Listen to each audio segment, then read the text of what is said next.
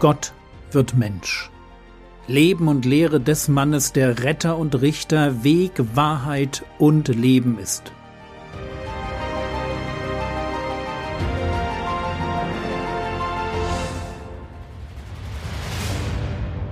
Episode 4 Das Leben war das Licht.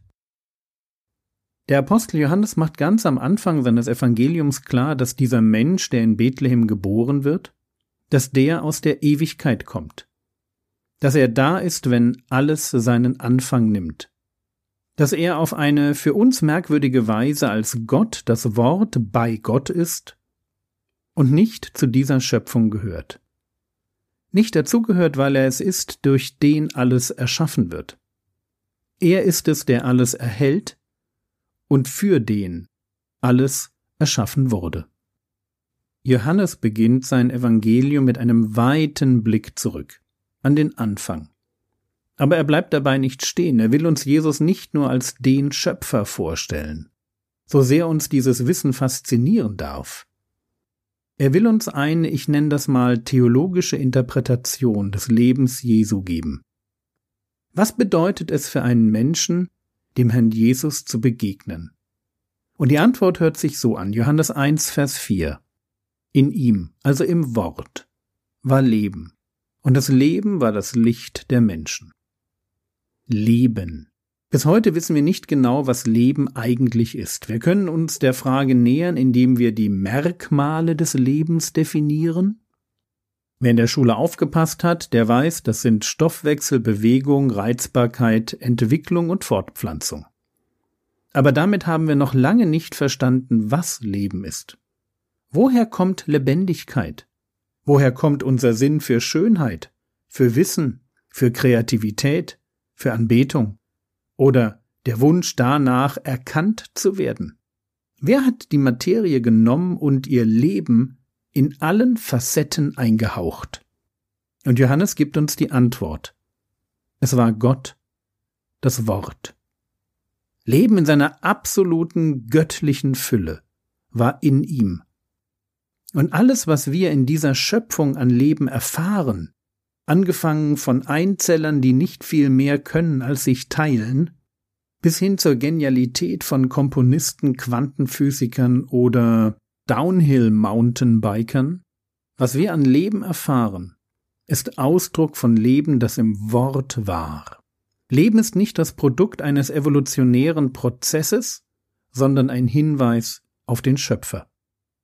Schauen wir uns kurz den Begriff Licht an. Das Leben war das Licht der Menschen.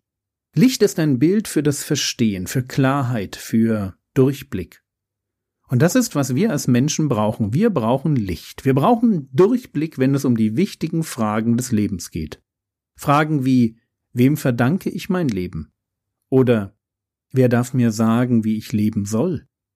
Und dieses Licht, das wir brauchen, findet sich im Wort. Genau genommen findet es sich in dem Leben, das im Wort ist. Und an der Stelle möchte ich jetzt in zwei Richtungen denken. Richtung 1. Im Wort ist das Leben und das Leben, das im Wort ist, findet sich in der Schöpfung wieder.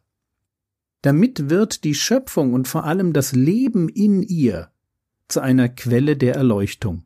Paulus bringt diesen Aspekt am Anfang vom Römerbrief auf den Punkt. Die Schöpfung offenbart den Schöpfer.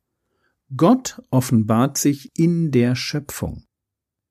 Römer 1, die Verse 20 und 21 denn sein, gemeint ist Gottes, denn sein unsichtbares Wesen, sowohl seine ewige Kraft als auch seine Göttlichkeit, wird seit Erschaffung der Welt in dem Gemachten wahrgenommen und geschaut, damit sie ohne Entschuldigung seien, weil sie Gott kannten, ihn aber weder als Gott verherrlichten, noch ihm Dank darbrachten.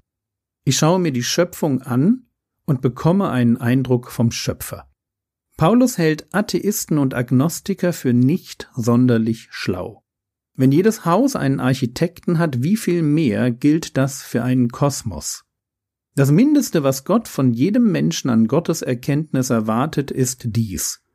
Gott erwartet, dass der Mensch sich die Schöpfung anschaut. Vor allem wohl die Aspekte, die mit Größe und Genialität zu tun haben. Also zum Beispiel sich an den Strand stellen und die Weite des Ozeans betrachten. Oder mal darüber nachdenken, wie unterschiedlich die Sprachen der Menschen sind. Die Ehrfurcht vor Größe und Genialität ist allen Menschen eigen. Wir können staunen. Und warum können wir staunen bzw. Ehrfurcht empfinden? Weil es ein kleiner Schritt vom Staunen zur Anbetung ist. So wie ein Kunstwerk nicht einfach so entsteht, sondern es einen Künstler braucht, und so wie der Künstler immer über dem Kunstwerk steht. Das Bild ist ein Produkt der Fantasie und der Fertigkeiten des Malers, nicht umgekehrt. Genau so verhält sich der Schöpfer zur Schöpfung. Alles, was ich in der Schöpfung an Größe und Genialität wahrnehme, ist ein Hinweis auf, Zitat Paulus, seine ewige Kraft und Göttlichkeit. Vor allem der Mensch selbst wird mit dem Leben, das er als Ebenbild Gottes in sich trägt, mit diesem absoluten Übermaß an Begabungen, das sich in alle Richtungen ergießt, vom Springreiten über die Konstruktion von Fusionsreaktoren bis hinein in die Erfindung fantastischer Welten, voller Elfen, Orks und Hobbits. Der Mensch selbst mit seiner Sehnsucht nach Bedeutung, nach Sinnhaftigkeit, nach Selbstverwirklichung, Fortschritt und seiner Abneigung ja schon Furcht vor dem Unvermeidlichen, vor dem Tod. Der Mensch selbst ist ein Hinweis auf seinen Schöpfer. Das Leben in uns offenbart den Schöpfer und lässt uns erkennen, wozu wir leben, um Gott zu verherrlichen und ihm Dank darzubringen. Johannes 1, Vers 4. In ihm war Leben, und das Leben war das Licht der Menschen. Ich sagte, ich will diese Idee vom Licht, das im Leben war, in zwei Richtungen denken, denn ich glaube, es geht Johannes hier auch schon um eine theologische Interpretation des Lebens Jesu. Also die zweite Richtung. Das, was an Erleuchtung mit der Schöpfung, mit der Selbstoffenbarung Gottes in der Schöpfung beginnt, wird damit auf die Spitze getrieben, dass Gott, das Wort, Mensch wird. Leben in göttlicher Fülle wird nicht mehr abstrakt in der Schöpfung, sondern unmissverständlich im Leben einer realen Person sichtbar. Statt die Schöpfung kann ich mir das Leben des Herrn Jesus anschauen, und sein irdisches Leben wird mir zum Licht. Ich will wissen, worauf es im Leben ankommt, ich will wissen, wie sich mein Schöpfer einen Menschen vorstellt, ich kann mir Jesus anschauen.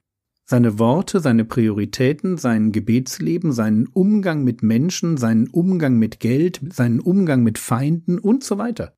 Mit seinem Leben will Jesus Licht in mein Leben bringen. Nicht weniger ist sein Anspruch. Aber hören wir ihn selbst. Johannes 8, Vers 12.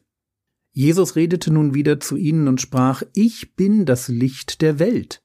Wer mir nachfolgt, wird nicht in der Finsternis wandeln, sondern wird das Licht des Lebens haben. Johannes 9, Vers 5 Solange ich in der Welt bin, bin ich das Licht der Welt. Und so werfen wir ein letztes Mal einen Blick auf unseren Leitvers von heute. Johannes 1, Vers 4. In ihm, im Wort war Leben. Und das Leben war das Licht der Menschen. Gott, das Wort, erschafft alles. Und im Schöpfungsakt fließt etwas von seinem Leben in die Schöpfung. Man erkennt das vor allem in der Andersartigkeit des Menschen, wie sein Leben über das mechanisch-biologische hinauswächst, das Tierreich überragt und diese Welt mit Musik, Kunst, Sprache, Literatur, Bauwerken, Technik, Mode und Anbetung erfüllt. Selbst im Leben des Gefallenen und von der Sünde geprägten Menschen steckt offensichtlich das Gottesebenbildliche. 1. Mose 1, Vers 27 Und Gott schuf den Menschen nach seinem Bild. Nach dem Bild Gottes schuf er ihn. Als Mann und Frau schuf er sie. Wir sind keine Götter, aber etwas von Gottes Einzigartigkeit wird in jedem Menschen sichtbar und weist in ihm auf Gott hin. Das Leben war das Licht der Menschen. Aber Gott bleibt dabei nicht stehen. Noch ist Johannes nicht an dem Punkt der Menschwerdung angekommen. Sein Schwerpunkt gilt der Schöpfung, aber wir wissen, dass Gott noch einen Schritt weiter gehen wird. Wenn Gott das Wort Mensch wird. Wenn das Leben Gottes in Gestalt eines jüdischen Zimmermanns staubigen Erdboden betritt, um dem Licht, das in der Schöpfung ist, die Krone aufzusetzen. Gott das Wort verlässt, das unzugängliche Licht Gottes, lässt seine Göttlichkeit hinter sich und lebt das eine vollkommene Leben. Das Leben, in dem alles Licht steckt, was wir brauchen, um Gott zu erkennen und aus der Finsternis herausgerettet zu werden. So wie der Herr Jesus es über sich selbst sagt, Johannes 12, 44 bis 46. Wer an mich glaubt, glaubt nicht an mich, sondern an den, der mich gesandt hat. Und wer mich sieht, sieht den, der mich gesandt hat. Ich bin als Licht in die Welt gekommen, damit jeder, der an mich glaubt, nicht in der Finsternis bleibe. Amen.